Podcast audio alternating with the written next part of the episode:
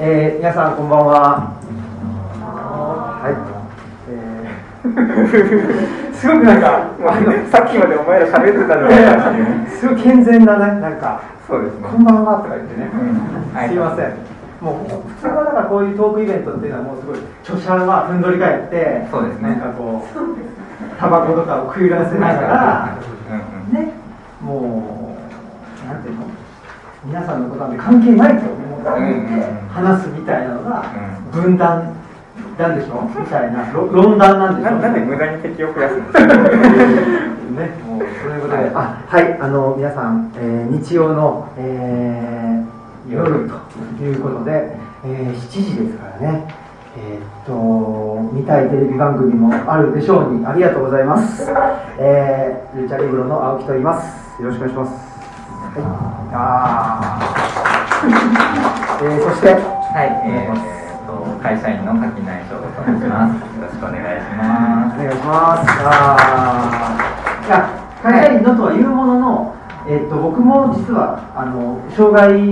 者の方の就労支援の仕事をしておりますので、週5日、えー働いてますんで、まあ、会社員、法人職員ということでもうん。あるので、えーまあ、ね、うん法人職員と会社員がす。喋るっていう。喋るっていう会です。はい、そういうふうにも言えるし、えーとまあ、そういう、なんでしょうね、働きながら、うんその、うん隙間なのか、と逆ですかね、好きなこと、好きなことああそうです。まあだからそこをどっちをシュートするかみたいなのも含めて僕は試行錯誤している感がありますね。そうですね。っていうことで、えー、と今日はあの山岳ノートはい。3という、三冊目のはい、ありがとうございます。毎年、ね、えーハグさん、ね、いうところから出させていただいて、じゃあ、ちょっと松井さんから、あのー今日の皆さんにあそうおお配りしてる、たくさそうそ布してると思うんです。すごいお願いします。フルカモって言われたんですけど、今今の流れはいあのこの山學ノートを出したり、この台湾書店100年の物語を出したりして、ハブの松井さんです。すごい急に。急だなありがとうございます。一人で全部やってるんです。編集も出版も。あのはい。ね。こう柿内さんのなんだプルーツを読む生活っていうあの熱い本とか、えー、まああの青木真兵さんの山岳のととかを出したりしてて、えー、いますいう感じなんですけど、えー、と今日はなんかあのイベントがあるのでと思って家にある組まれる紙を全部持ってきたえと大事なのはあの冊子になってるやつで、えー、ハムの冊子っていうやつで、えーまあ、うちは2年ぐらい前まで実店舗でお店をやっていて今はウェブショップだけなん。ですけどそこで、えー、四半期ごとに作ってた冊子で、えー買ってくれた人にあげるよっていうやつですでそこに実は連載してる山岳西っていうのが山岳の元本だったりあとは垣根さん。も別のテーマで毎回書いていただいてるやなんかよろしければお楽しみくださいっていうやつですね。あとはまあこれ人的な、ね、説明なんですけどしおりがあの山岳ノートを買うとついてくるえー、あてか正確に言うと山岳ノートを直僕と直接やり取りして仕入れてくださっているオニーリグさんとかではついてくるけど、普通の純不動とかで買うとついてこないタイプの、えー、しおりっていうのがありまして、えーだからここでか実は買うと2枚になっちゃうんですけど。ですねでも、はい。しおりなんて、ね、いくつあってもいくらあってもいいですからね。そうですね。ね。別の本とかにさせていただいて、うん。そうそうあのオリジナルで作ったしおりと。あとはあの今ちょっと説明してもらったんですけどほぼ同時期にあの台湾書店のすごい可愛い。え、説明というか200年分のなんか台湾史と書店の歴史みたいなのをまとめて、えーくださっている本を、まあ、これも似た時期に出しましてそれの同じさっきのしおりと同じスタイルで作っている、えーポストカードとあの全ての本に挟み込んでいるなんていうか読み物のチラシがありまして本に関して翻訳者の人と、まあ、僕が書いたんですけどチラシがありまして、はい、それもあ含まれると思って一緒に持ってきちゃったのであのすごい特典がねたくさんあるはい、そうそうそれも今日実はここでこの本を買うとダブっちゃうんですけどまあお得ですカードもね、う。ん何番何番あってもい。い。ですからそう何番あってもい。い。ですからねはい。そうよければ楽しんでい。ただければはい。はい、わかりました。ありがとうござい。ます。ね、えー、そんなことで、はい。はい。えーと、今日はですね一応山學ノートさんの刊行記念ということで、はい、えー、させていただこうと思っておりますけどもえっ、ー、とまあね今年柿内さんがね出したはい。まあ、名著ですよね、はい、いやあの本当にね。いじってないですよ。いや大丈夫ですよ。あの雑談・オブ・ザ・デッドっていうゾンビ映画についてね亮太さんっていうね方と一緒に、まあ、ポイエティークラジオという、えー、インターネットラジオを垣内さん配信しててそこでね、えーあのー、交わされた対話を、えー、っと文字起こしして、えー、本にしたというものがありましてこの話にもなるかもあそうですね。ないと思う雑談をされるとなんだかんだルチャリブロと縁があるというか、はい、その本本方の青木宮さんに推薦文を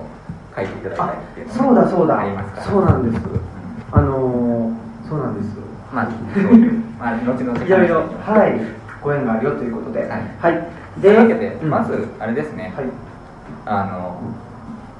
観光記念イベントということで、山岳ノート3冊目、はい、まずは観光おめでとうございます。ありがとうございます。すごい。まずだから 3, 3年続けて出てなんか本としてもちょっとずつなんかマイナーチェンジが加わっていくじゃないですか、うん、本本のその作りも含めて、うん、なんかそこのこうアップグレード感というかあとそれこそこの2作目では控えめだった小倉君がちょっと大きめに写真が写ってるとかっていうところでなんかよりこう豪華な本になってるなっていう印象があるんですけどなんか青木さんあんまりそういうデザイン系はタッチしてないかもしれないですけど、うん、今回の3になっての3冊目ならではのこう推しポイントというか本の作りとしてどこにこだわったとかってあるんですか？いやその打ち合わせ？はいはいはい僕参加してないんですよ。ああなんか12冊目は打ち合わせの時に寝てたみたいなこと書いてましたけど今回はもう参加もしてない。うん。もういいよって言われて。ああもうどうせ寝てるだけだし。寝てるだけだから。あってじゃあこの松井さんとその武田さん、はいはいはい、とうちの奥さんで、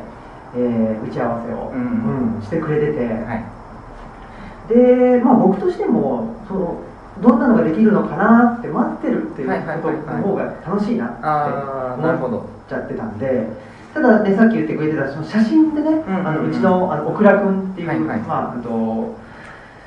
ワンちゃんなんですけどね、うん、小倉君というかその写真のチョイスは全部松井さんなんですよ。ああじゃあもう松井さんのこの小倉君への思いがより一層こうそう。前面に出てるそうなんです、うん、で松井さんが小倉君の写真を入れたいっていうことなので、はいはいはい、うちの奥さんはあの極楽の写真を意識的に撮ってる。なるほどなるほど。ああ。次の年の、ね、そうかそうか毎年のね。そうそう。だから次の年に使うその薪を今年中に割っとくみたいな、なるほどその来年を見据えて生きてるああやっぱりそうなっていきますよね。3冊目ともなるとやっぱりなんか、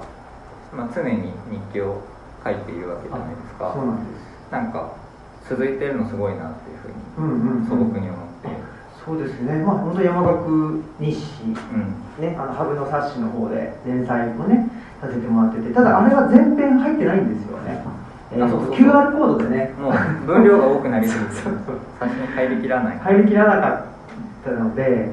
最初の1か月ぐらいしかね、確か入ってないんです、羽生の冊子、最初の1か月が。羽生の冊子で3か月1回ですよね。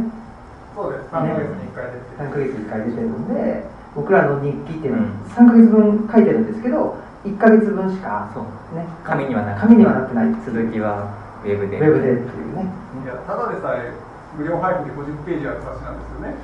でもそれ全部入れると日記だけで50ページある。そうだ、ね、100ページ超えちゃうから、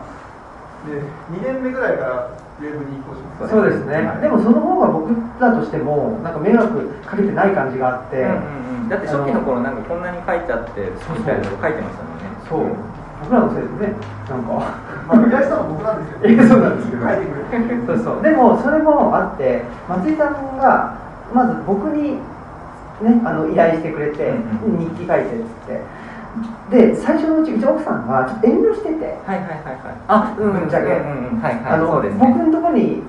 依頼が来たから、なんか、私あんまり書かない方がいいんじゃないかってなってたんだけど僕がまあ僕は普段就労支援の仕事してるので、あんまりその日常っていうのが、あんまりそのないっていうかなるほどなるほど。日常考えたことばっかり書いちゃうんで、うんうん、そういう意味ではそのなんていうのかな。ルチャリブロ開けてるのもうちの奥さんだし、うん。うん、あのまあ、日常っぽいっていうかね、まあ、常に家にいるんでうちの奥さんの方が。なので、まあ、ちょっと意識的にうちの奥さんも書くようになってきて、だんだんと one two three だんだんあのうちの奥さんの記述も増えてきてるそうですね、うんうん、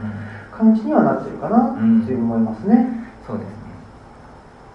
今もなんだろう一番初めにこの山學ノートに1冊目が出た時にイベントで「日記ってどう書いてますか?」みたいな話をしたじゃないですか。でその時僕は毎日書いてますって言って青木さんはなんかツイッターに書いといてそれをこうコピーしたりするけど基本的にはなんかこれの締め切り冊子の締め切りが来た時にまとめて3か月分書くんだって言ってたじゃないですか。そのやり方今も変わらない変わらない。ですね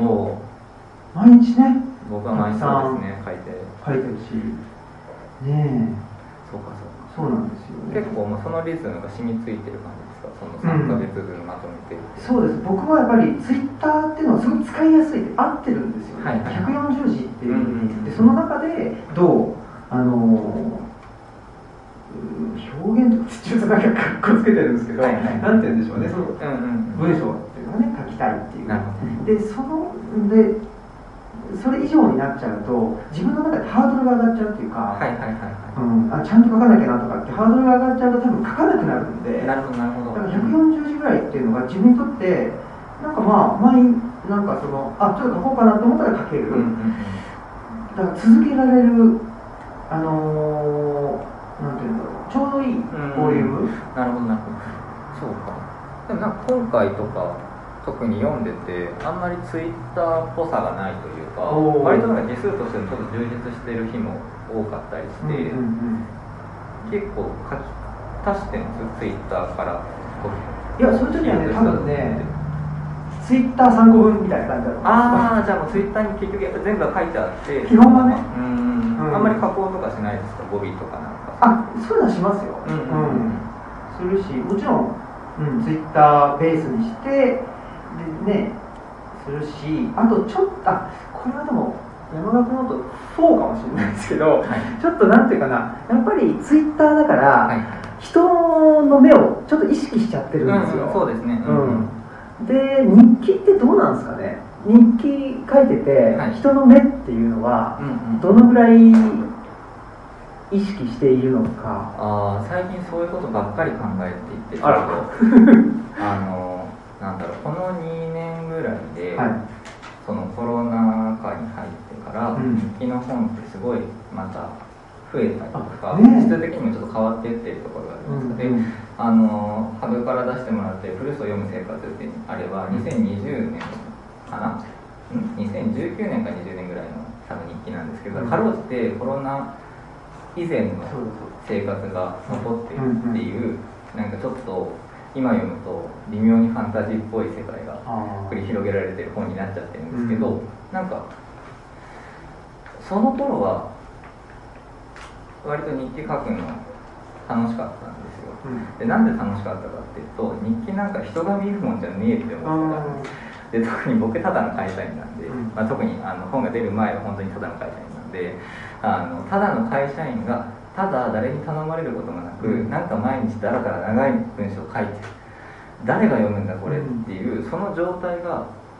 楽しかったんですよ、うん、なんか世の中に訳のわからないものを増やしたいという気持ちがあるから、日記っていうものは誰にも求められてない変なものとして書いてたんです、だからそういう変なものが好きな人は楽しめるようなものにはしたいっていう意味で人の目全く気にしてないわけじゃないんだけどその時に気にしてる人の目って物好きの人の目だったんですよだけどこの2年半ぐらい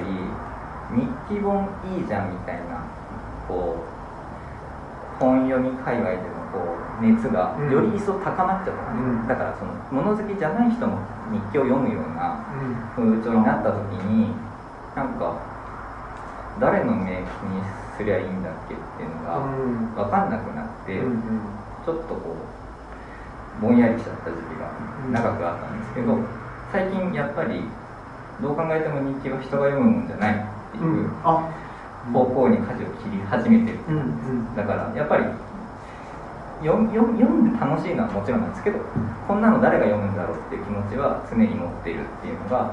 今の段階での僕の落としどころかなと、うん。うーん。やっぱその辺が、うん、だから僕はななんていうんでしょうねちょっとその人の人の目をうん。気に人の目を気にするっていう時に、はいはい。僕あんまりそのこれは書こう書か書く前じゃなくって、うんうん丁寧に書いちゃうんですよ。はいはいはいはい。でもちょっとせ説明っぽく。はい。なるほど。だからそれをちょっとそういうのを脱臭するっていう作業は最近してます。ああむしろそのちょっと分かりにくく。そうそうそう。でもそっか。だから、いなんだろう。ねあのー近くに住んでる友人の山崎正弘さんがとかって、はい書いてたの。日記で書かないじゃんそうですねそうですね、ん。急に出てきた。山崎さんが急に出てきていいじゃんってそうですね、うん。そっか。なんかそれでたなんか今回も結構何箇所かありましたけど例えばこの6月11日の日記とか、はい。1行だけなんですけど、うん切なさを殺せないんだぜ。ってあこれ一言で終わってる日記があって、はいはい。確かにこういうの迫力があっていいですあよ、あああのーこのシリーズね。うん。これはこのシリーズ。シリーズあるんですこれはねあのーまあ何らかの歌詞なんですよね。うんうんうん。だからあのちょっと権利関係大丈夫かなっていうのもちょっと思ったりあ勝手にねあはいはいはいはい。してるんですよね。そうなんか急に「だぜ」って言い出す回ありますよね。そうそう。うん、シリーズが。あれ面白いなって思って見てました。あ本当ですか。じゃあちょっと。うんそれをね。ゆったり言わなかったでしょうかな。そうですね、うん。だからこの一行シリーズを探すみたいなのが一個ねああこれいいこれその一行の時ってなんだろう。日記書くのが面倒くさいから歌詞に逃げれるみたいな感じそれとかこの歌詞が今日めっちゃ染みたみたいな感じそうね基本的には。ああじゃあもうこのん歌詞をここに書いておけばその日のことをいろいろ思い出せるなみたいいやそういうことでもなくて、なはいでもやっぱりだからほら昔の人がね、はい。なんでしょう昔の人っていうその万葉集にせよそのぐらいの昔ですね。万葉集にせよ、えー、とホメロスにせよですね、やっぱりそのそらんじるわけですよね。そうですね。その時に自分の気持ちを歌に乗せるっていう、はいはいはいはいはい。だから切なさを殺せないんだぜって思ったんですよね、その時はなんか分かんないけど、ああなるほどなるほど。あとそうさ錆びついたマシンガンでそうそうそうそう。みたいなね。みたいなのありましたね。うん。まあ大体見ると90年代だなっていうのが分かると思うんだけど、j p o p だなっていうのね。そうですね。分かってもらえると思うけど、なんかそういうふうにちょっと思っちゃうみたいな。思っちゃうっていうかな。うんうん。だからなんでしょうね。やっぱり言葉ってうん。まあこれねそうそう。あのこあうん。なんだかその帯のねなんだか僕は言葉にできることしか言葉にしていない気がする気がしているっていうね、うん。まああのこの文言は実は僕と松井さんで、えー、と推してたものじゃないもので、はいはいはい。と武田さんが選んでくれたんですけどね。ああいいですね。そうそう。で武田さんが何か言ってくれるってあんまないから、はいはいはいはい。あそれはいいやと思って。なるほどであの帯の言葉にしたんだけど、うんやっぱりなんかねでそのさっきのね切なさが、はいはいはい。なんだっけ？あれなんだっけ？切なさが切なさが殺せない。殺せないんだぜ。ね、うん。まあき吉川先生のあれですけど、はいなんかやっぱり、まあ、さっきの話でその歌に気持ちを乗せるっていう、うんうんうん。でそれ歌があってそこに気持ちを乗せるっていう。はい。つまりやっぱり言葉に言葉があってで気持ちがやってくる、うんうんうん。あこういうことって多いし、はいはいはい。ともすればうん。ともすればなんかこんなことばかりだなというかね、はいはいはいはいなるほど。うん。まあ、いわゆるこれってその言語論的見解て展開って言われて、うんうんね、その言葉があるから中身があるんだよ、今まではねそうじゃなくていやリンゴがあるからそれをね。あそういうことですね。うん、中身があってそこに言葉がくっついてくるって言われてたわけだけど、そうじゃなくて言葉があるから、あのその気持ちであったりとか、はいはい。事実であったりっていうのが生まれる、なるほどなるほど。まあそれをねすごくかんなこれねあの武田さんがこういうふうに言ってくれたっていうのもあってでも本当だなっていうね。うん。うん。そう。これ僕すごいこの帯で日記本にこう巻くにはめちゃくちゃいい言葉だなと思って中読んでた時にあれどこにあったっけと思った。んですだからなんだろうそのそれがすごい良いなというかなんか読んでる時に自分の中であここは覚えとこうだここには自分あ、まあ、僕はあんまり書き込み好きじゃないからしないけど、選手区内はここだなみたいなところをいろいろこう考えていって最後まで読んだ後にこの帯を見てめっちゃいいこと言ってんなって思ったんだけどあれ？これどこに書いてあったっけって思ってなんかその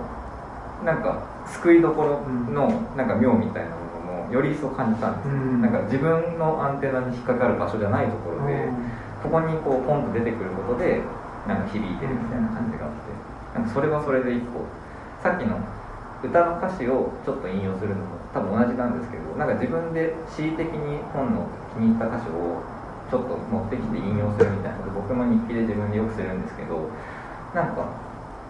実はそれってものすごい個人的なことというか、あんまり好きな言葉じゃないですけどオリジナリティのある行為だよなというか、その元からある歌の歌詞だったりその一節みたいなものを抜き出して目指すところに置くっていうなんかそれだけの行為なんだけど実はものすごいそこに自分でくだくだ書くよりもなんか気持ちだったり記憶が乗っかってしまうことっていうのはあり得るみたいなのを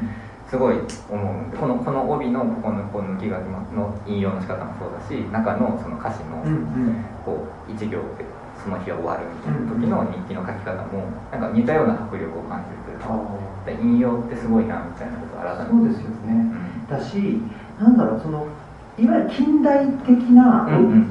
オリジナリティっていうのは、そ引用とかじゃなくて自分が思いつく、ね、自分の言葉だっていう,、ね、自分発信なんだ、うん、俺が所有してる言葉なんだとか、ね、思いなんだっていうのをやっぱり言うと思うんですけど、はい、僕それがそもそも合わない体に合わなくて、ね。うん、だからぱり僕意図的に引用もたくさんしたいしこれなんでかというとやっぱり、ね、自分は一人で、うんうん、あの成立してるわけじゃない、うんうん、やっぱり先人のいろんな言葉があったりいろんな思想があったりだし、うん、あとここに相関図が、ね。ね、載ってると思うんだけどやっぱりその相関図っていうのも、まあ、うちの奥さんがもともとねもともとうちってそうそううちの奥さんすごいドラマが好きなんですけどでテレビがないんですよあそっか。そうででうちの奥さんがその、まあ、今はえーと、職場に行ってはいないんだけど職場行ってた時にその職場の同僚の人たちと話す時に、テレビがないのになぜだかドラマの話で一緒に盛り上がれる、はいはいはい、それは何ていうかというと相関図で全てあの想像して。はいはいはい。ああいい話だな。そうそう、うん、っていうそれもあそれも一つある、はいはいはい、だしなんか相関図って、まあ、ある種曼荼羅というかミクロコスモスというか、やっぱりおのおの宇宙コスモスで生きてると思うんですよね、ね。うん、だから自分っていうのは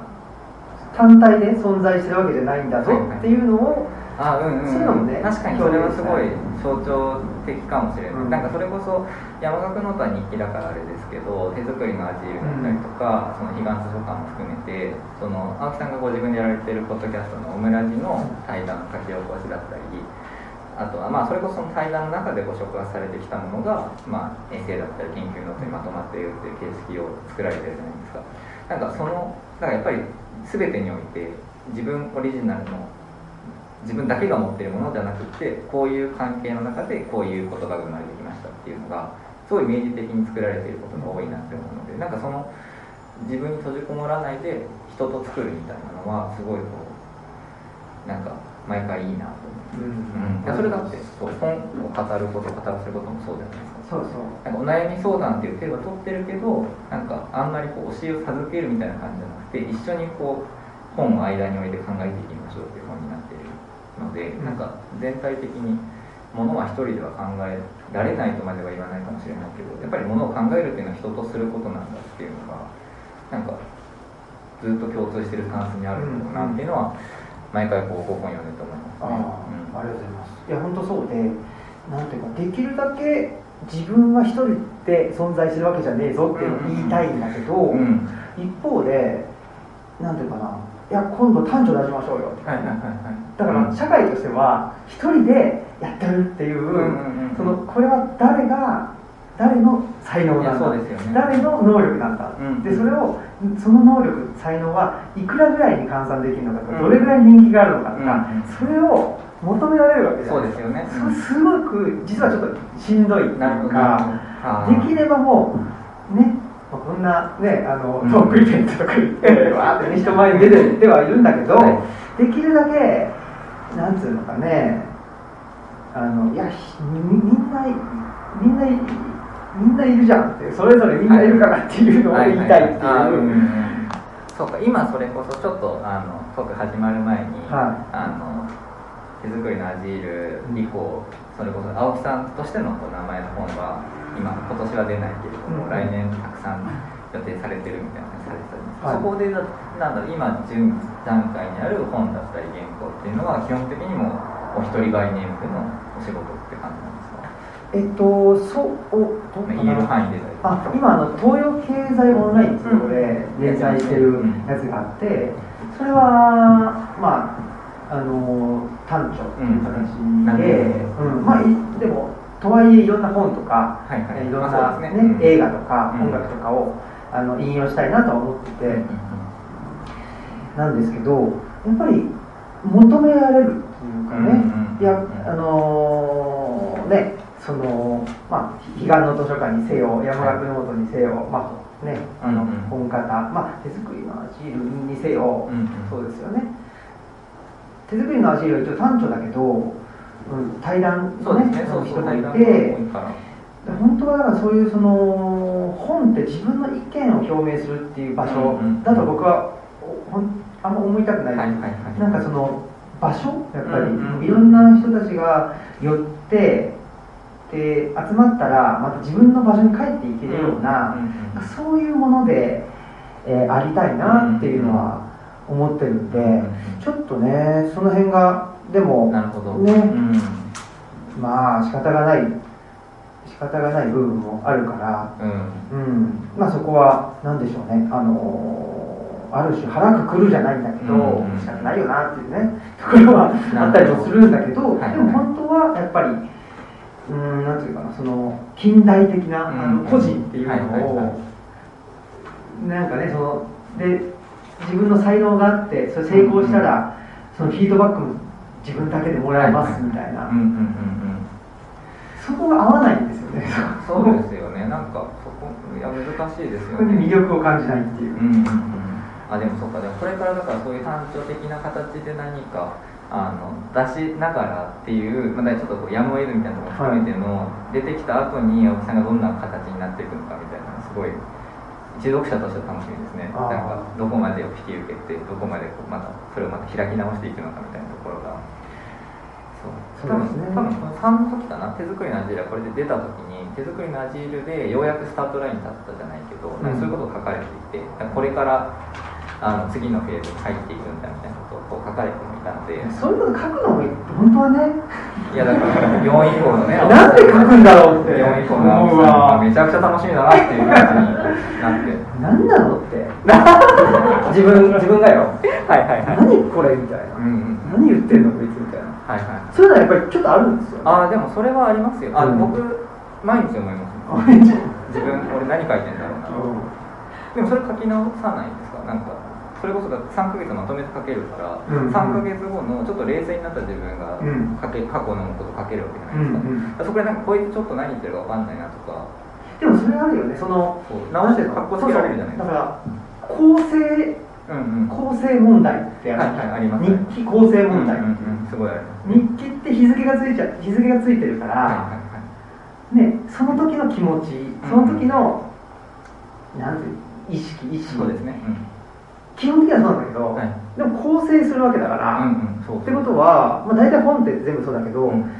最初から最後まで知ってるわけでしょ？その上で構成するって、うんうんうん。でも日記ってそうじゃないじゃん。し最後知らないまま日記書いてるわけですねそうですね、このバランス？うん、そうなんですよ。どうしてますか？僕は絶対直さない決めてまあそうなんだ。すなんかその日の自分がすごい機嫌悪くて、はなんかやたらめったら乱暴なことを言ってたりする日は、うん。そのまま出します。書いてる間にちょっと冷静になってくるんですけど、ん。そのまま出します。うん。なんか今日はこういうこと書く日だったんだなって思ってそのまま出してます。うん。それはなんか気をつけてて、うん。自分がそこで変なこと書いたりうん資料の浅いことを書いた時にかっこつけてそれを直して体裁で出すみたいなそれぐらいだったら日記やめようぐらいに思っててなんか自分が後から振り返ってこいつバカだなとかこいつ本当に最低だなって思ったとしてもだってお前その日最低だっただろっていうのをうん。自分に残すためにもそのまま書いてそのまま残してます、そうかそうか。そうですね。僕はなんかそこまでまあ何回か言言ってるけど、あんまり気にしてないっつうか、はいはいはいはいまあでも内容まあ、元がツイもッターだからよりあるかもしれないですね。最初からそこにツイッターに出せることを書くからっていう。そうだね。だからそうそう。ここ数日はあの統一教会の問題ではいはい。橋本徹こいつふざけんじゃねえって。うんうんうんそれをツイートしよくしまいかすごい迷っちゃって。こいつマジどうしようもないっつって、あのミヤネ屋のね、はいはいはいはい。本当にどうしようもないなでもやめとこうっていうのはなん。か、なんかそういうところでそういうところ。でもそうだそれも今思い出したんですけど1とか2が出た時にそれこそなんかそのこう安倍さんの悪口という悪口というか悪口ってのは 普通に安倍さんの批判みたいなことを書いてたら、なんかトークイベントに来てくれた学生さんに青木さんってもっと怖い人だと思ってましたみたいなこと言われたみたいなこと書いてて、うん。なんか今回はそういえばあんまりそういうあこれ誰かに怖いって思われそうみたいなところがなかったですね。トーンとして。なんかまあそういう年だったっていうのもあると思うし普通に本がめっちゃ出るから、うん。まあ、忙しかったからあんまりっていうのもあるかもしれないけどなんかちょっとこの不満というか攻撃力みたいなものがちょっとこう鳴りを潜めてる1年だったなっていうのを読ん。だ時にちょっと思いました、あ本当ですか、うん。そうか。まあもしかしたらね慣れちゃってるっていうのもあるかもしれない。僕がもう麻痺してるっていうこともあるまあも皆さんがねそうどう思うかでも確もっとか怖くなってる。にそうかもな。うん。うんなんかねそうですね。あの時はちょうどまあ何だったかな。えー共謀罪とかのうんうん。議論とかそうです集団的自衛権とかやっぱり明らかにおかしいだろうとかっていうのについて確かにつぶやいたりもしててそううん。でだからまあそれもそうだからそういう状況に僕自身が慣れていってしまっいてやうんそれはあるかもしれない。菅とかね。うん。でなんだっけ今の人忘れちゃっえー、と岸田さんですね。岸田さん。もうこれぐらいですわ。いやでもちょっとわかりますよ、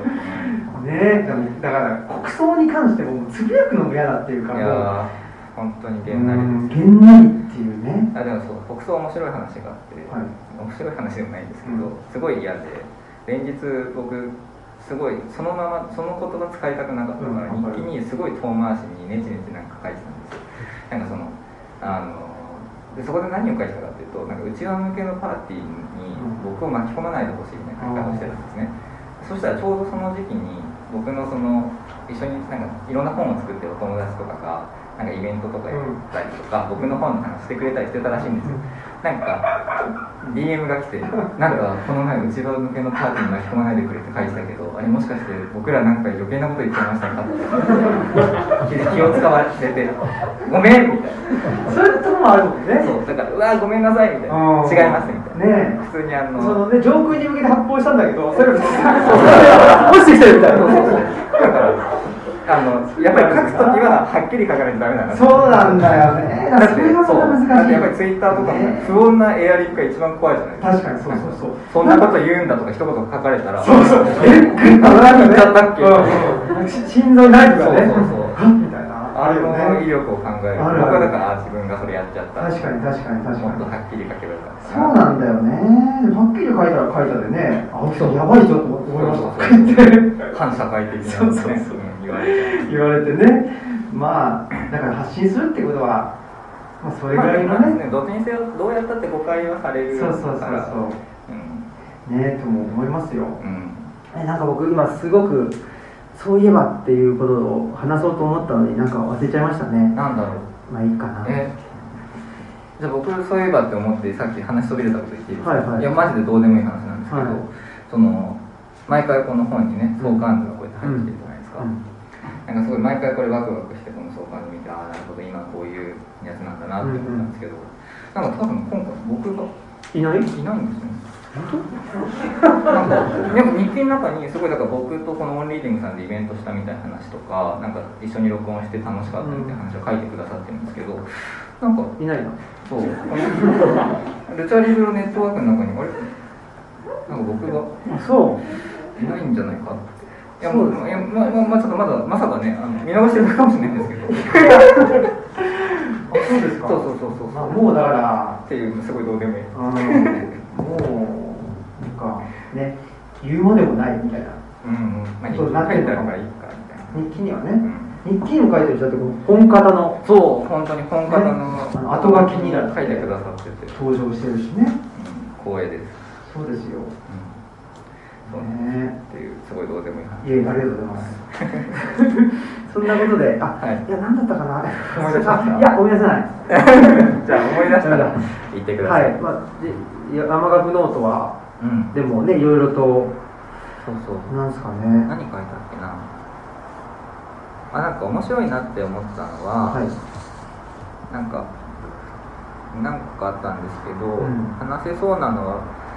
2つあって、うん。1つがタバコのポイ捨ての話で、タバコのポイ捨ての話。そうではい。もう一個が管理職って辛いみたいな話なんですけどタバコのポイ捨てからするとそれこそオクラ主任のお散歩中になんかそのポイ捨てされてるゴミを拾って、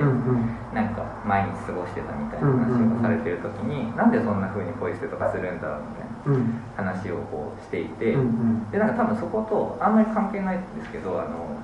えっ、とあれとっさに出てこないあの新潟で「ごちゃ混ぜトーク」ってタイトルで、はい。トークされてるじゃないですか、あの食堂の名前なんですうちの食堂。うちの食堂さんで野呂さん。だからそこも含めて基本的になんかその公私混同というか,、うん。なんか公と私の区別だったりその混ぜ方みたいな話がちょうどその時期にされてて、なんかやっぱりそのポイ捨てってすごいその公っていうものをなんか私的に使うみたいなことがなんかどんどんイメージしづらくなってんだろうなみたいなことをうんぼんやり考えたなっていうのがまずなんか個人的な感想としてあって、うん。でなんか結構ここのそのルチャリブロっていうその施設図書館っていう、まあ、施設でありながらちょっと公的なあの生活も帯びてやっているみたいなところも含めてなんかこうルチャリブロのあり方だったり青木さんのスタンスとして割とこの公と私っていうものを意識的にこう攪拌するというか混ぜたりなんか違う分け方をしてみたりなんか公のものをプライベートに使って、うんプライベートなものの中にこうあのパブリックなものを見出すみたいなことをなんかすごいされてるなっていうのを常々感じててなんかそれがすごい象徴的ななんか一つの行為としてこのタバコのポイ捨てされてるものを吸い殻をこう集めながら犬の散歩させてるっていう、なんか描写になんか現れてるなって思ったんですよ。うん。なんかタバコのポイ捨ての確かことをなんか書きましたよね。書いててタバコのポイ捨てでそのなんて言ったらいいんですかあれって。タバコ吸った後のなんかしけもくみたいな吸い殻。吸い殻。か、うん、しけもくって吸い殻をね。その吸い殻を見つけよう見つ、うんうん。吸い殻を取ろうとするとそればっかり見つけちゃうっていう。そう。であこれって、うん。さっきのその言葉はいはいはい。言葉にできること。しか言葉にしてない気がするっていうのが、はい。結構僕の中では似てて。うんああなるほど。うんうん。そのまあ一種のタバコのポポイ捨てをが自体があの社会悪だうんうんで、社会悪をね、まあ、なくすというか、はいはいあの撲滅するんだと言って、タバコを拾っているうんうんっていう形とそうそう。なんかあそうその話もすごい面白かったです。言葉にできること。うん。うんあこれが言葉にできるわって言って、でともすれば僕なんかツイッターでつぶやいてるから「いい。ね」が多かったりすると、はいはいその言葉にできること。うんうん。っていうもの自体が実態を持ち出して、うんあこれを言ったら「いいね」がもらえる。うんなんかその自分の中の本当は自分のじこ気持ちの実態とか考えてる実態と、うん。まあ、言葉っていうのは、まあ、もちろん常に一体ではない。うん。常にお大きすぎたりちっちゃすぎたりするんだけども、はい。だけどその大きすぎたりちっちゃすぎたりっていうのをしながらできるだけ自分の気持ちとか考えに寄せていくっていうことをししてるつもりなんですけど、はいはいはい。そこがこっちのそのいいねとかね、これが社会悪だとか、なんかすごく、まあ、社会悪を撲滅してるってことは自分が社会的正義を行っているってことなので、絶対いいことだってしちゃうここに決めちゃうとなんかこれが自分の実態っていうものとは離れていようが、まあ、近かろうが離れていようがこっちの方に引っ張られてしまうっていう、なんかそうなんですよね、うん。だから一個社会的なこう正義の言葉を覚えるとなんか全部それで叩けるから、うん、ある意味。だからどんどんその悪の対象が目に見えるところにどんどん広がっていってしまってそれしか見えなくなっていっちゃうみたいなことも極端に言えば起こってしまうみたいなのがあります、ね、うん、だからそういう意味でその公と、まあ、パブリックとプライベートっていうので、はい、まあ、うちは施設図書館をやってるんですけど、うん、それを、まあ、あの使い分けるっていうのは、うん、あのまさにそうで、やっぱりどうやなどういうふうに使い分けてるかって言ったら、自分たちにとってのちょうど良さっていうのがあって、はいはいはいはい、それに近い、うんうん、このシチュエーションでこのちょうど良さに近いのはプライベートだなとか、うんうんうん、ちょうど良さに近いのはパブリックだなって言って、うんうん、ある種使い分けてるっていうことなんですよね、だからパブリックっていうものがまあその図書館が私立図書館県立図書館っていうのが存在してるんでパブリックっていうものがあるように見えるんだけど、パブリックっていうものはないんですよ、本当に、プライベートっていうものもない完全にプライベート、純粋なるプライベート、純粋なるパブリックなんてことはなくって、常にパブリックとプライベートっていうのは侵食し合ってるし、その間の常にグレーゾーンを僕たちは生きてるんだけど、だけど、あのまあ、そのグレーゾーンしかないですってなっちゃうと、その判断基準があの、なくなっちゃうので、うん、だからパブリックとしての判断基準とプライベートとしての判断基準っていうのを持っておいて、でその日々のグレーゾーンを生きていくっていうのが、まあ、ルチャリブロ活動であり、まあ、それが2つの原理を行ったり来たりするっていう、まあ、僕がそうです、ね、あの手作りの味とかでも言ってることなんですけどね。そうですね。そうだから全く原理持たないみたいなのもできないじゃないですか、うん、でやっぱりだからそこで2つとか3つ持ってその間を行ったり来たりするんだっていう方にこう持っていくんだっていう意味ですごいだから2つの原理っていう言葉はその一時期から青木さんの中のキーワードになってるんですけどでもなんかやっぱりそれすごいだからものすごい今みたいな問題意識というかからこう立ち上がってきてるものなんだろうなっていうのすごいこうなんか改めてこの吸い殻の話は象徴してたなっていう思いますね、なんかちょっとちょっと脱線するんですけどあのちょっと前にエコラリアスっていう鈴から出てる本があってそれはその言語の。コーネリアスしか知らない。言語のこだまみたいな話なんですけど要するにその赤ん坊って口の中であらゆる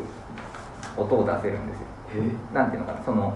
例えばそこで日本語の環境にいると日本語の発音ができるような口の使い方をに限定されてでそうなると例えばあの L と R みたいな形で耳からも認知しないし口からも出せない音がどんどん出てく。るだけど別にその赤ん坊そのまま別の英語圏だったり何かしら別の言語圏に持っていけば逆に今度は日本語の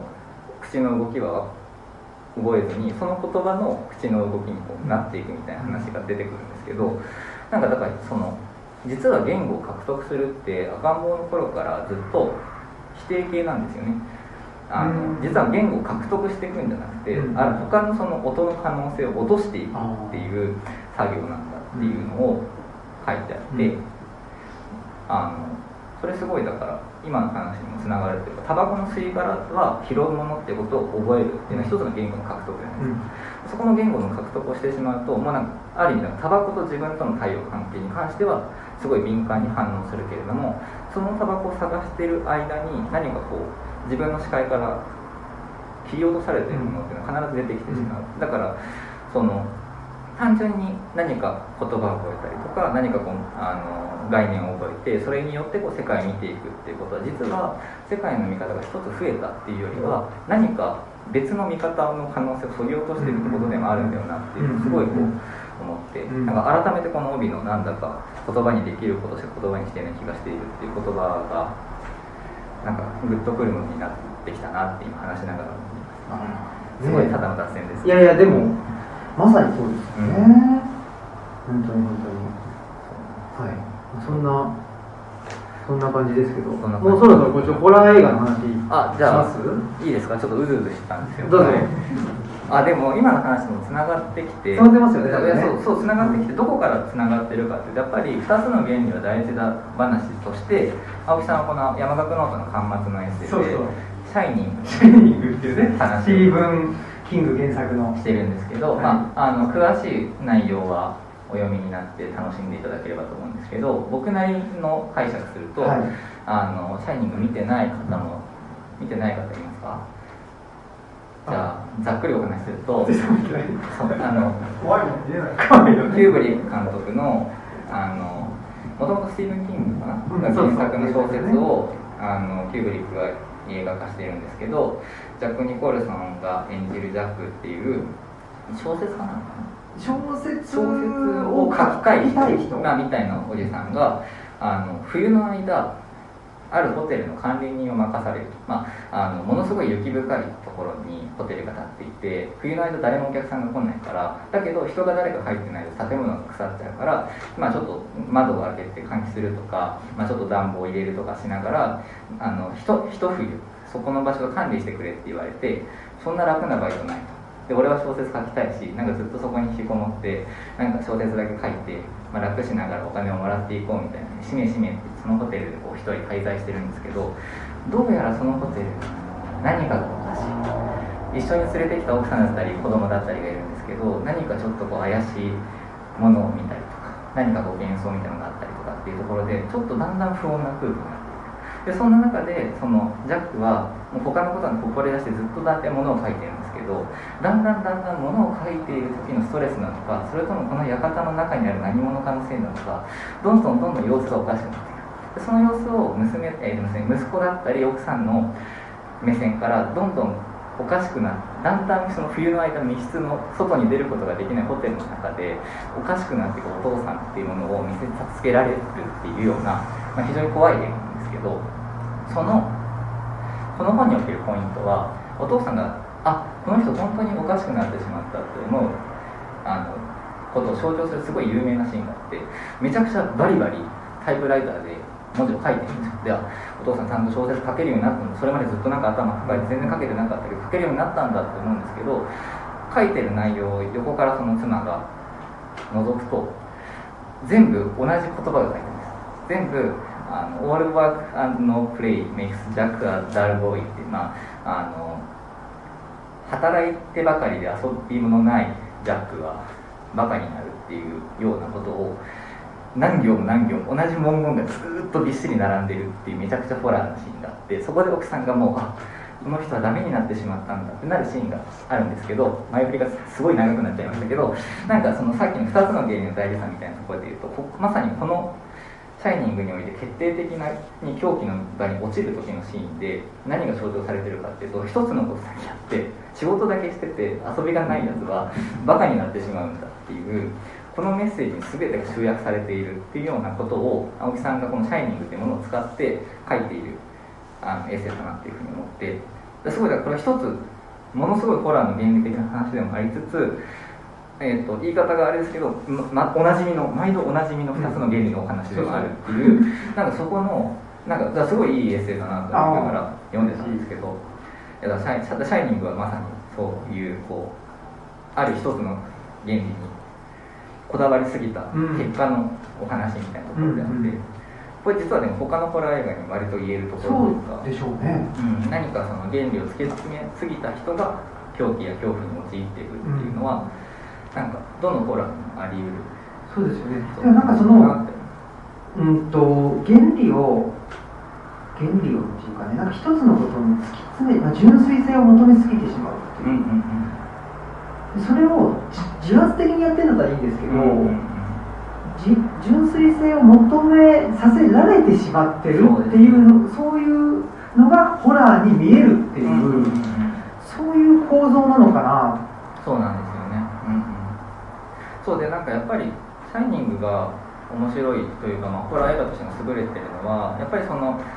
一つの原理にこだわった結果怪物にこうなっていく、うん、ジャックをカメラの中心に据えてるところなんですよね。だからまず最初あの車で面接を受けに行くシーンから始まるところからまずジャックから話が始まるんです、なんですけど途中でこのタイプライターで立志で同じものを書いているってシーン以降妻と息子の視点にがらりと受け替わって、まあ、そこからは正直しょうもないドタバタ劇になっていく。なんかここのその視点の切り替えも含めて実は観客はこのジャックと一緒に一つの原理をに踏み込みすぎた結果取り返しのつかないところにまで引き込まれているっていうようなところが実はだから何が怖いって怪物が怖いというよりも自分も怪物になってしまうのが怖い映画だっていうのがなんかこう「シャイニング」のいいとこなんだよなっていうのを、うん、でもホラー映画ってだから本当そうですよね。その、うん、なん自分が変えられてしまうんじゃないかっていう、うん、ここへの恐怖っていうのがそうですね。だからこのね、まあ、雑談オブ・ザ・デッド、はい、ゾンビ映画もそうなんだろうな。そうですね、うん、そのゾンビっていう、うんうん、まあ、自分が異質なものが、はい、外の世界から基本的にはね、ね、あの初期は違ったっていう話も出てくるんだけど、うん基本的には自分たちの外の世界からやってきて、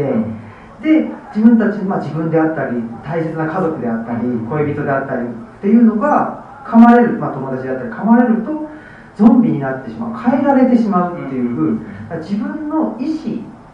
ではなくて変えられてしまうことへの恐怖そうですね、うん、っていうのが、まあ、あのゾンビ映画っていろんな見方ができると思うので、うん、あの他にもねもちろん見方あるけどそうなんじゃないかなと。いや本当にそうだと思いますね。思ってて。で僕はあのーなんていうのかな。ゾンビ映画ってそうだなという、うん、まあと言いつつ僕ゾンビ映画ってほとんど見たことがないんですけど あの怖くて見えないんですけど、うん、あのちょっと聞きたいのは、はい、これって僕すごくそのね、まあ、ゾンビゾンビゾンビっていうもの自体は、うん、えー、カリブ海ですか？そうですもともとね、うん、ハイチが。ハイチか、ハイチそのにえっとまあ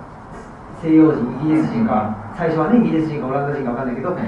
えー、によって黒人アフリカ人アフリカの黒人の人がハイチに奴隷奴隷として、うんうん、その連れてこられると、うん、でもともとハイチにいた人たちはもうそもそもその白人によって殺されてしまっていて、ね、殺されてたり、まあ、持ち込んであったペストだったりで皆さん死滅全滅していて、で白人としては労働者が労働力がいないからといったアフリカから黒人を連れていく。そうですことですね。でその時にアフリカからもともとあったその土着の宗教と、うんうんうん、あとその西洋の、うんうん、まあ、イギリスとかオランダだからおそらくプロテスタントなんだ。そうなんですけど、プロテスタントのキリスト教がそこで、うん、まああのー、合わさるというかそうなんですよ、ね、まさしく2つの原理が合わさっちゃう。合わさってしまう、うん、でそれによってまあそのブードゥー教という宗教が生まれ、はい、でそこのまあいろんななんでブードゥー教の中のなんていうんですかね、まあ、中にゾンビという言葉が出てきて、そうですね、うん、で、まあ、本来のゾンビっていうのはああいうゾンビではなかったんだろうけど、まあねえー、そのゾンビっていうものをきっかけにして、えーとロメロそうですね、監督が、まあ、いわゆるゾンビ僕たちが思い浮かべるゾンビっていうのを作り上げたっていう発想ですよね、そうですね。だから本当にその一番ゾンビのポイント、まあ、ロメロのゾンビっていうのは、ゾンビじゃないんですよね本当は。あの映画におけるゾンビのイメージっていうのは基本的にロメロのゾンビそのなんだろうなあの蘇った死体が人を食べちゃったりとかその噛まれたらその人もゾンビになってしまうとかっていうところにあの映画的な源流は今の映画につながってる源流はそこにあるんですけどもともとのそのゾンビっていう語彙を考えていくとやっぱりそのハイチ共和国これ本当にだから歴史上初めての黒人の国家ですよね、うん、っていうものの中で生まれたその土着の信仰っていうものとの兼ね合いで出てきた語彙が作ったものっていうところにあって実はそれそんなにあのグール的な人食い的なものってあんまりないんですよ、そこには。ああと噛まれたら自分もなっちゃうとかあんまりなくて、あのすごいこうなんとなく悪いもの。でもなんかそのなんとなく悪いものみたいなところから人食いにまでこう発展させてたのがロメロの仕事で、そうそれまであったのはだからある意味西洋人の後ろめたさなんですよねゾンビって。その植民地支配によって虐げられてきた人たちに対して感じてる後ろめたさをあいつらはゾンビなんだっていう言い方にすることによって恐怖の対象に変えるわけですよ、でそうするとより一層安心して差別できちゃうんですよ、だからゾンビってものすごいいろいろ複雑でその自分たちの後ろめたさの発露でもありつつ差別構造を正当化するための便利な語彙にもなってしまっているっていうところでものすごい詐欺的にどちらの立場黒人の立場からも植民者の立場からもこう詐欺的な言葉として使われている言葉がであるっていうところが非常にこうものすごい起源としては重要で、まあ、だからこそ今も含めてゾンビ映画って、まあ、基本的にあのこの本全然売れてないんですけどあの売れてないことから分かるように誰にも興味を持たれないし、なんかわざわざそんなグロいもの見るなんて信じられないなとか、なんでそんなことなんか普通になんか下品みたいな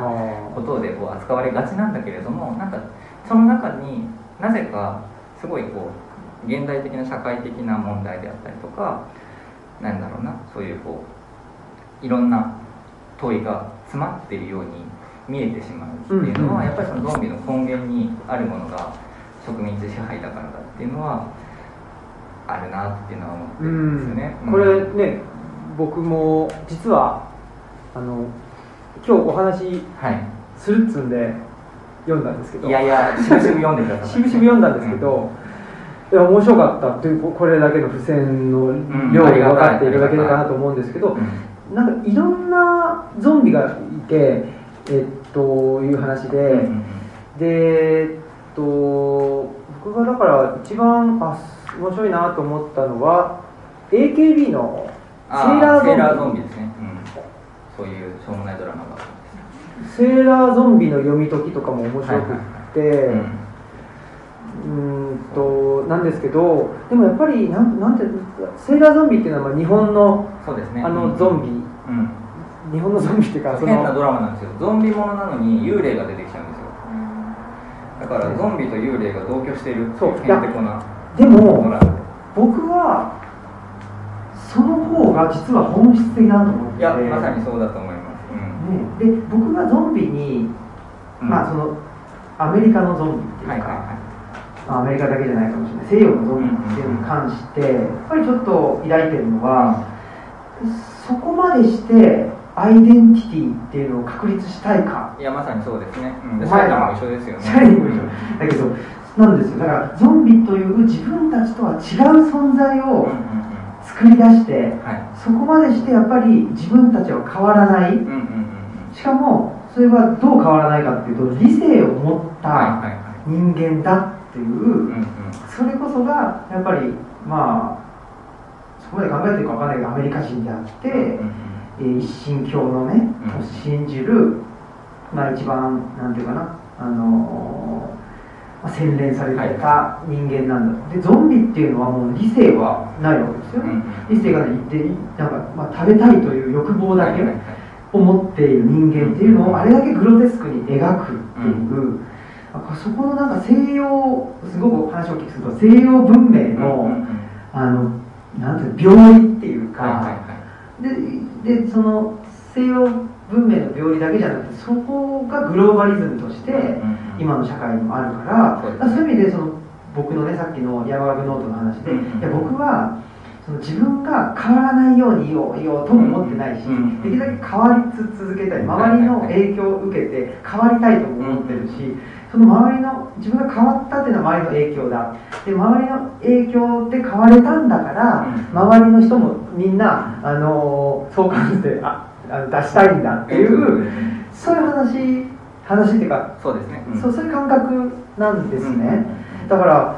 あのすごくゾンビの映画を映画っていうかな、うん、まあここでもね書かれてるけど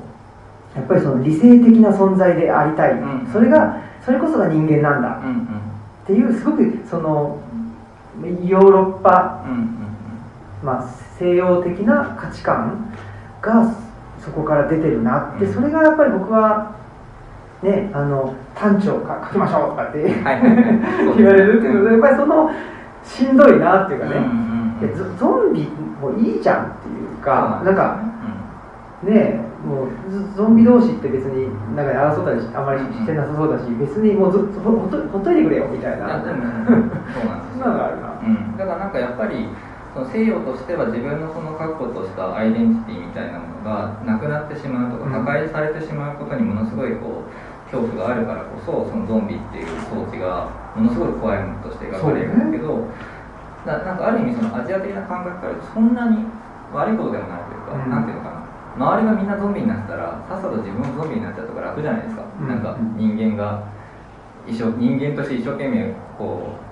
なんていうか逃げ回ってずっと怖い思いして苦しい思いするよりはさっさとちょっと噛んでもらって、うん、自分もああうっつってね、うん、仲間たちと一緒にいた方がいいみたいな、やっぱりなんとなくそういう感覚があったりするみたいなところがやっぱりこうなんか西洋とにそのアジア圏の価値観の違いみたいなところで面白いところでもありつつゾンビの実は面白いところは西洋的と言いつつ大体のゾンビ映画はゾンビ側にみんな肩入れするんですよ。この撮影者も含めだからそんなにものすごいおぞましい個人主義の敵であるゾンビをなぜか西洋人はいいもんなんかちょっと共感の対象として撮るんですよ、映画を。だから実は西洋人の個人主義疲れみたいなもののこう託す先としてゾンビがいる気がして。ここが実はすごいなんか個人的にはグッとくるところでなんだやっぱりこうその西洋的な世界の人たちも個人売っちゃりたいみたいな気持ちになるんじゃん、うん、だからやっぱりそこをすごい感じるそうだですね。だから、うん、ロメロの映画60年代あまさに、えーと、ちょっと乗り損ねたぐらいそのあのー、フィルムのあれじゃなくてなんていうんだっけなアメリカンニューシネマにちょっと乗り損ねたぐらい、うん、うん、だからやっぱりカウンターカルチャーだしそうですね。だからヒッピームーブメントとか、禅とかね鈴木大説があのスティーブ・ジョブズに、読まれてるみたいなのと同じ文脈だと思うそうですね、そうなんですね。だからまあそういう意味では社会の外部を作り出したんだけど、そこでやっぱりただ一神教っていうのは、どんどんどんどんあの洗練していくわけですよね。えー、その一神教の成立っていうのは神様が2人いたら、それダメなんですよ。そうですね。神様が一つ。だから、たくさんあるものをできるだけ、その、これとこれ一緒だよね、これとこれ一緒だよね、これとこれ一緒だよね、これとこれ一緒だよねって言って、どんどんどんどん一つにしていくっていうのが、まあ、文明であるっていう発想なんですけど、そういう意味では日本っていうのはそうじゃなくて、まあ、矢をよろずの神じゃないけど、なんかいろんなところに神様いてもいいじゃんみたいなとこだと思うのでだからゾンビと幽霊が同居もできるし、まあ、よ下手すら妖怪だって出てくるかもしれないしとかね。そうなんかそのぐらいのことを考えていて、でそっちの方が僕は、まあ、いわゆるそのアニミズムってやつですよね、そのうんと一神教世界になる前に、まあ、人間社会がすごくまあ西洋的に見るとプリミティブだって言われちゃうんですよね、原始的だって言われちゃうんだけど、実は、まあ、今の社会っていうのは、まあ、あの資本に原理が一つになっていて、これをやったことによってお金になるのなんないのっていう話だけになってしまっている。でやっぱりこの状況下では僕はあのアニミズムっていうのはすごく大事で、あのいろんな価値がある。森には森の価値があるし、そのなんだろうな、えー、っと川には川の価値があるしその資本の価値っていうのと自然の価値っていや同等だし一、ね、回やっぱ考えてみないとダメだよね、うん、でこれがなんか僕その2つの原理とか複数の原理、うん、原理を持つためにはアニミズム的な考え方ってすごく大事だろうなと思ってるんで、だからなんていうのその西洋人ってやっぱりその自分のやましさがあってゾンビに肩入れするんだけどなんていうのかな？なんか別に人もゾンビも同格じゃんって、幽霊も同格だしみたいな,、なんかそういうコスモロジーが、うん、あの大事っていうか、はい、そういうものを自分でなんか持っていきたいなっていうふうに、ん、今なんか思ってるっていう、はいはい、関係ない話ですけどいやでもすごいわかります。そうなんですよね、うん、だからすごいだからゾンビってすごいいろんなことが語れる箱なんですよ。だからゾンビっていうのをさギフティングすれば青木さんの寅さん語りと同じぐらいのいろんな方向にどんな話でもできるみたいなすごいいいなんだろう箱というか思考の枠で、ね、そうだからみんなもっとゾンビをね頭にこう一つで道具と。して持ってるといいんだけどでもちょっと臭そうだしなんか内臓とか出てるしそうなんバッチリですよねっていうのも分かる、うん、でも本当にそれってあの僕の大好きな三浦淳さんが、うんうんあのー、昔はね、えっと、磯の香りがしたみたいな。話だから、その香りっていうものが減ってってるんだ、その都市化とともに香りが減ってってるっていうことも言ってんだけどそれまさにゾンビって自然なわけでしょ？そうです、ね、内臓出ちゃってるみたいなので、うん、自然っていうものをいかに遠ざけて、うん、えー、外部の敵として、えーまあ、蘇定というかね、うんうん、あのしてきたかっていうなんか現代文明のまあ、それに対する復習みたいなことで、まあ、すごく分かりやすく言っちゃうとね、ね、ゾンビってあるんだろうけど、うん、このそういう意味ではホラー映画とゾンビっていうのは、そこの関係っていうのはどういう一緒なんですかね？あ違うのちょっと違う気はするんですけどあんまりまだそこ整理しきれてないかなっていう感じはあるんですけど、うんとホラー映画もなんかいろんな種類があって、うん、えっ、ー、となんていうのかな。シャイニングとかは怖いけどそんなに血が飛び散ったりとかしないじゃないですか、ね、だから簡単に言うとそのスプラッターって言われているような、すごい残酷な描写があってなんかすごいこう血まみれにみんななりますみたいな映画となんとなくその恐怖っていうもの自体を描くホラーっていうのは厳密にとちょっと違うんですよ、ホラーのサブジャンルとしてスプラッターってあるんですけど正直血まみれになること自体そんなに怖くない。あとこれは人によりますけど、絵面がグロくて嫌だっていうこととそれが怖いと思うことってちょっと別なんですよね。ってなった時にホラーの方がもうちょっとこう広い箱としてあってゾンビは微妙にスプラッターっぽいような形で作られてはいるんだけれどもまあ実際今のゾンビは大体スプラッターなんだけれどもたまにちゃんと根源的な恐怖を描くようなホラーっていうジャンルに収まるようなゾンビ作品っていうのがあるんだっていうところで実はだからゾンビをどこに位置づけるかは作品によって全然違うみたいなのがそうかな、うん、じゃあゾンビっていうのはそのものであって、うん、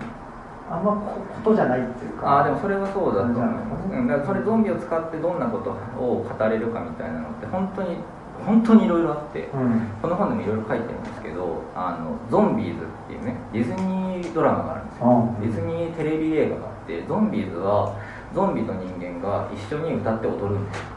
うん、だからあの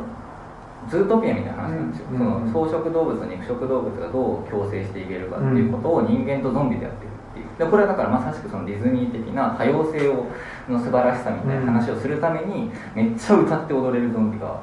出てくる。みたいなのもあればあと最近韓国とかだとなんかウイルス性でなんか凶暴化しちゃうみたいなのがあったりとかなんかいろんな派生があってそれぞれになんか目指してるとか全然違う、うんうん、だゾンビをその多様性の象徴とするものもあればなんかウイルスだったりその政治の腐敗みたいなものを象徴にしているものもあればそのロメロみたいに資本主義批判に使っているところもあればもっと元祖ゾンビのようにあの植民主義っていうもののあの切り口になるものもあれば、うん、セーラーゾンビのように謎の幽霊とのこう共生みたいなものがあったりもすればっていうところで本当になんかこうどんなジャンルにもだってディズニーのミュージカルにできちゃうぐらいですか？ら、うん、何でもできちゃうっていうのがゾンビの魅力だなって感じです。ね、うん、アクション映画もありますね。ゾンビが戦う。なるほどね。それだけ、まあ、ゾンビっていうのはねあのー幅広いっていうか、ね、みんなが求めてるなと思って作ったんだけど売れなかった。売れなかったと。あだからそうそうだその話すごいしたいなと思ってて、うん、すごい売れなかったんですすごい売れなかった。まあそうなんだ。びっくりするぐらい売れなくて。もともと売れると思ってないもともとホラーとか物好きな人が読むものだから、まあ、特に読むものじゃなくて、うん、まあ、それこそそのグロあの特に本読む人とかで想像力豊かだったりとか、うん、なんかそのちょっとこうあの敏感だったりすることも多いから、うん、そんな下品なね内臓ブシャーみたいな映画見たくない人が多いだろう、人が辛い目に遭ってるものが見たくないだっていうのはあるんですけど、だからこそあの大丈夫です。僕が代わりに見ときました。っていう本なんですよ。これだからホラー映画怖くて見れない人多いの分かります。ここには文字しかありません。飛び出してくる内臓もなければ筆痕はありませんもうこれさえ読めば何か見た気になりますし僕が代わりに怖いものしといたんです、うん、どうですかっていうつもりでこれを作ったんですけどそもそもホラー映画は怖いから見たくないもので怖いから見れないけど見たいものじゃなかったっぽいんですよ。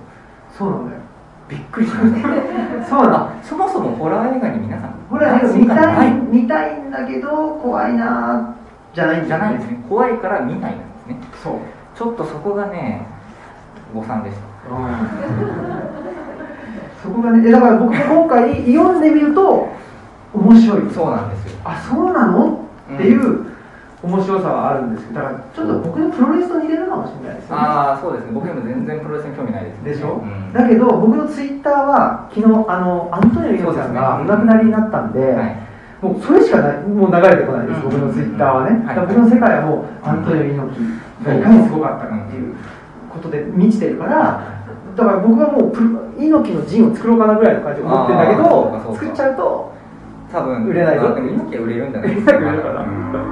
そうなのかだゾンビねそうジョーダン・ピールが新しい映画作ったらもうみんな大はしゃぎですよ僕のタイムラインだと。タイムラインだね、うん、うん、ちょっと僕は全然あれですね。なんかなやっぱりそこですよね。それで？何だっけ？何でしたっけ？だから僕にとってのタバコの吸い殻はゾンビだって話ですか？なのかな、うん、でなんかほらいやでちょっと僕は、はい、さん最近元気ないなと思ってて、はいはいはいはい、ずっとね。元気ないですなかったです。そうそうでしょ？なかったんでしょ、はい、で、この前のね、いつだっけ？あれは東京でゴールデンウィークぐらい。ゴールデンウィーク。差し替えは水彩ですね。そうそうそうそう。あそのそもそもゴールデンウィークぐらいに、うん、えーと、お互いのねインターネットラジオに出てっつって僕も出てっていうんでやった時にちょっとやっぱりねそう。なんか進路相談みたいなそうそう、うん、でも そう あの、えーと、お悩み相談みたいなって、でもよく考えたら、えっ、ー、と、去年手作りの味かな、でここでイベントさせてもらった時に終わったぐらいからほら一緒にうちに来たでしょ。あそうですね、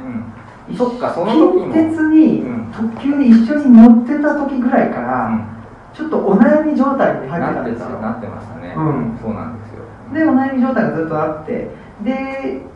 えーと、冊子会っていう、うん、あのハブの冊子ね皆さん持ってる。ハブの冊子のメンバーって大体関東に住んでるから、うん、僕が東京に行く時にちょっとねみんな集まってっつってご飯会したんですよ、ね、その時もちょっとやっぱあ元気ないなっていう。あでもそれはちょっと別で、うん、僕こうやって2人で喋るの好きなんですけど、4人以上集まると僕喋んなくてもいい。そうだそうだから冊子会みたいにみんな好きな人しか集まってなくてもなんかあれのあの日は5人かな？5人 ,5 人とかいたんじゃないですか、だから別に僕が喋んなくていいや。であとそれに今日青木さんここでめっちゃ喋るから、うん、あ一緒に喋る。し喋るからなんかここで青木さんとね喋らなくてもいいかそれはそうのでちょっと抑えてる。そうかそうか。あれはだからそういうやつか。でもね、まあ、とはいえやっぱずっとちょっとあの悩んでるというか元気ないなっていうのを思ってて、うん、でそそれが？で元気ないちょっとどうしようかなあなんかさっきからゾンビとかねなんか内臓とかねちょっとこう暗いというかなんか嫌な話が続いてるんですけどよりちょっと暗い話にしたいなっていうあの はい、僕30歳になったタイミングがコロナ禍スタートだって緊急事態宣言初めの緊急東京の緊急事態宣言ぐらいで30になった、はい、でなんとなくそのあんまり自分で年齢気にしてないつもりだったんですけど30って節目とでリアルに病気で今死ぬかもって思ったんですよ。なんかこれまで通過点でしかなかったなんとなくまだもうちょっと生きんだろうって思った30が。もしかしたらここが終わりかも。思ったんですでなんかそこですごいめちゃくちゃ死について考えたんですよ。でめちゃくちゃ死について考えてでまあその近しい人が何人かねそのタイミングでこうそれこそ亡くなったりとか、まあ、そのちょっと入院したりとかっていうことがずっとこう続いてて、でそれこそその時期って面会にも行けない、うんうん、でまあその、まあ、とかいろいろそういうことが起こっている時に何て言うのかな。その単純にそのシステムが人を殺すみたいなそういうこう批判じゃなく素朴に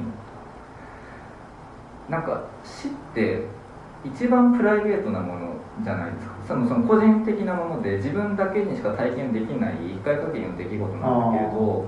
そもそも病院に入院するとかそこでその医療的に名前病名が付けられて管理下に入った瞬間にその患者の主体性ってなくなるわけですよ。ね、うん、なんかこんなにプライベートな出来事である死っていうものを個人は所有できないんだというか自分のものとして受け入れ受け取れないんだ。だそれこそ医療だったり政治みたいなものに明け渡してしまう。だからコロナの時期に言われてたことってもう全部あの人の死を政治の話にしたりとか人の死を医療の話にするっていうところに持ってかれてた時期だと思っててなんかすごいそこでショックを受けたんですよ、あ死は自分死すらも自分のものにできないんだ。そこでもすごい落ち込んで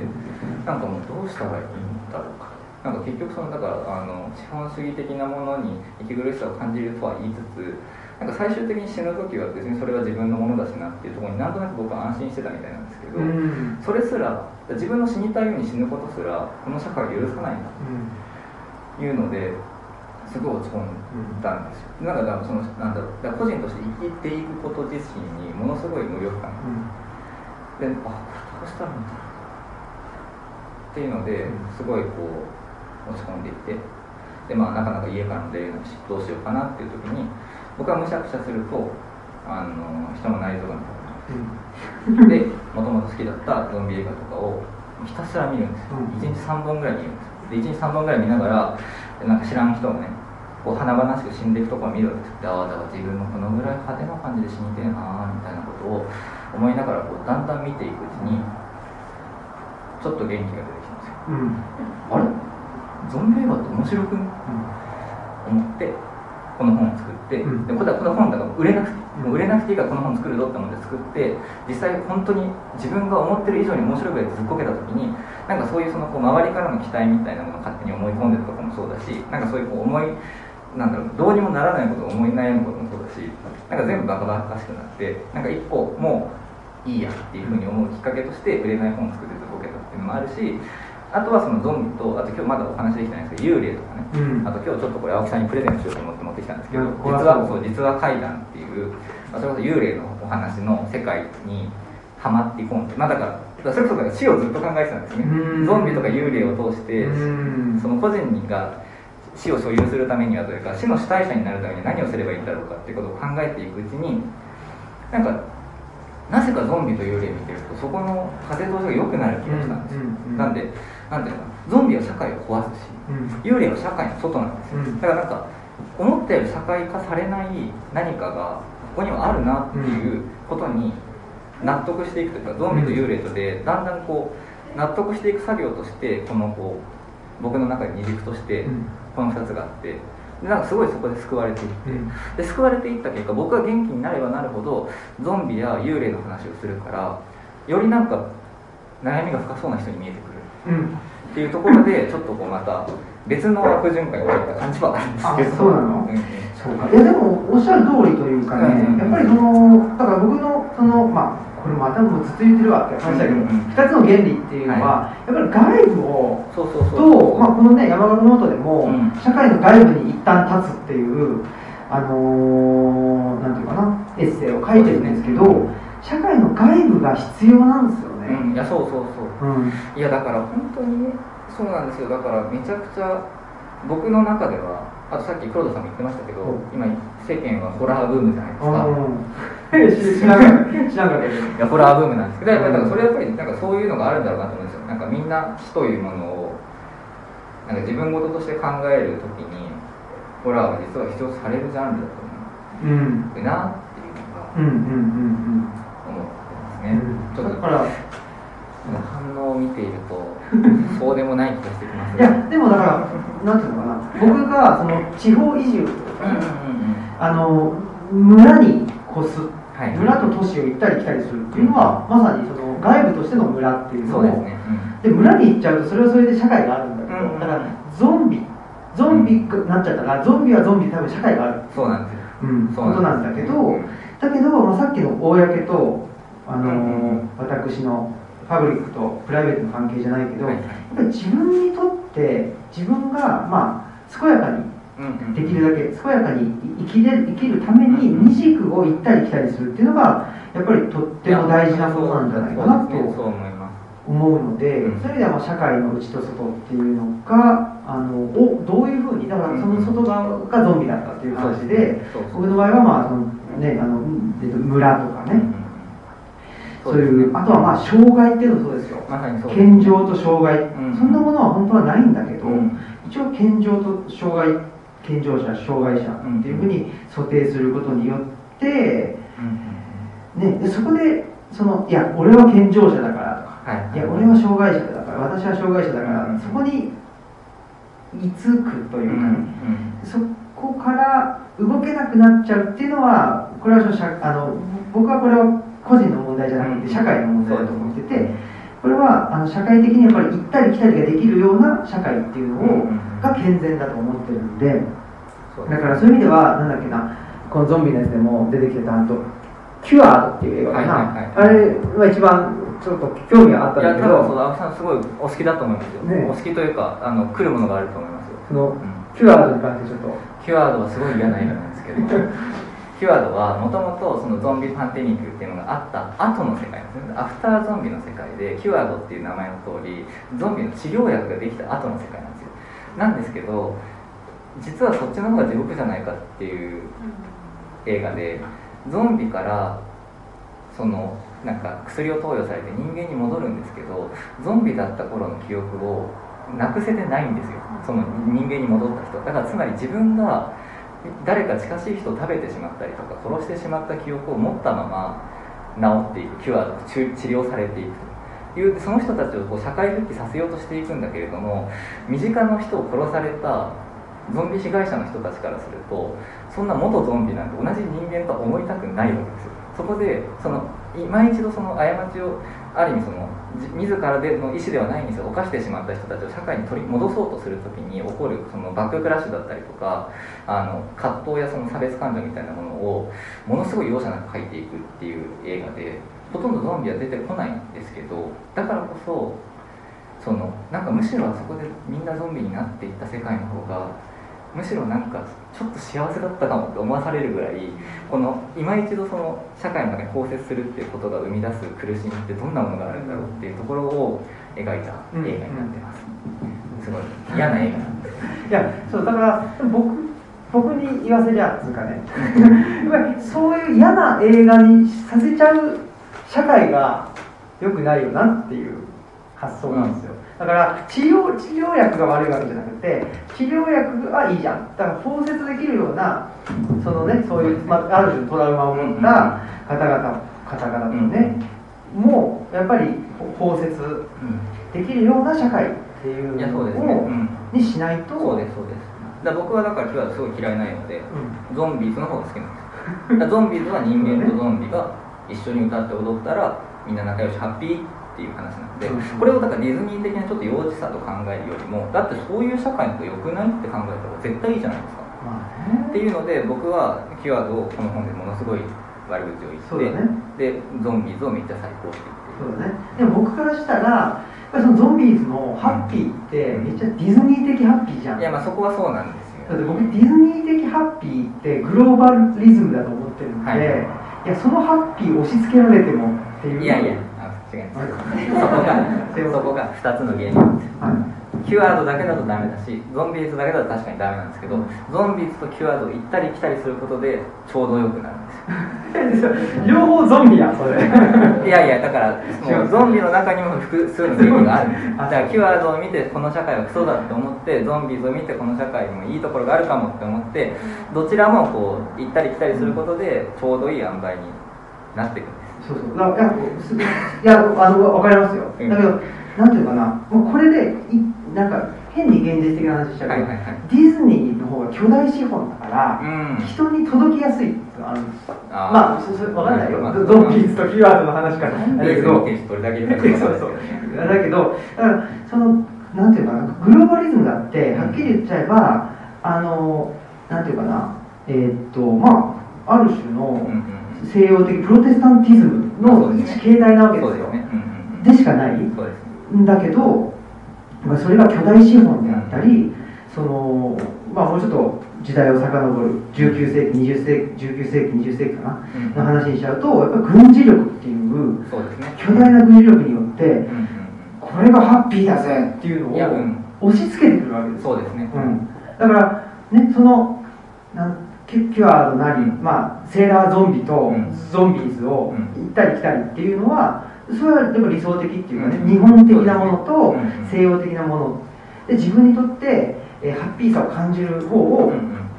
と時折選ぶっていうのはすごく大事なことだと、これはおっしゃる通り2つの原理なんだけど、その時に2つの原理って言った時になんで僕は2つの原理資本の原理と、まあ、自然の原理も資本じゃない原理って言ってるんですけど、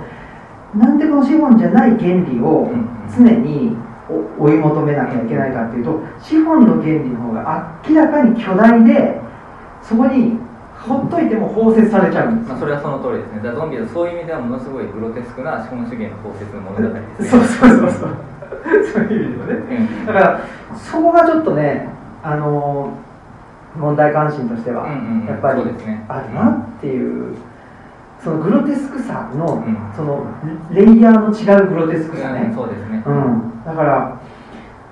そうですよね。その、うん、僕も山村に暮らしていると、うん、あの大雨が降った次の日とかもうミミズがめちゃ死んでたりとか、まあ、家の中でも虫が死んでるし、はいはいはい、えっとまあ、鹿が車にはねられて、まあ、これは、あのねよくないんだけど、死っていうものが結構日常にあるんですよね、はいはいはい、だしまあこれはえっ、とそうね。えっ、と、まあ、今の時代だからってこともあるけどあのあのおじいちゃん、えーと、ホームに入ったみたいよとか、いなくなっているっていう、だから本来さっき言ってたけど死っていうのは個人のものじゃないと本来は、本来は社会のものだし、そのそこら中に溢れてるもの、そうですね、うん、死であったり社会の外部っていうもの、本来はえっと、社会の内部って言っちゃってるのは、まあ、近代的自我っていう自分と個人っていうものだと思うんだけど本来は個人とその個人でない部分ね、を行ったり来たり本来はね,、まあそうですね。うん、できないといけないんだけどそこがなかなか社会として個人だけにあの収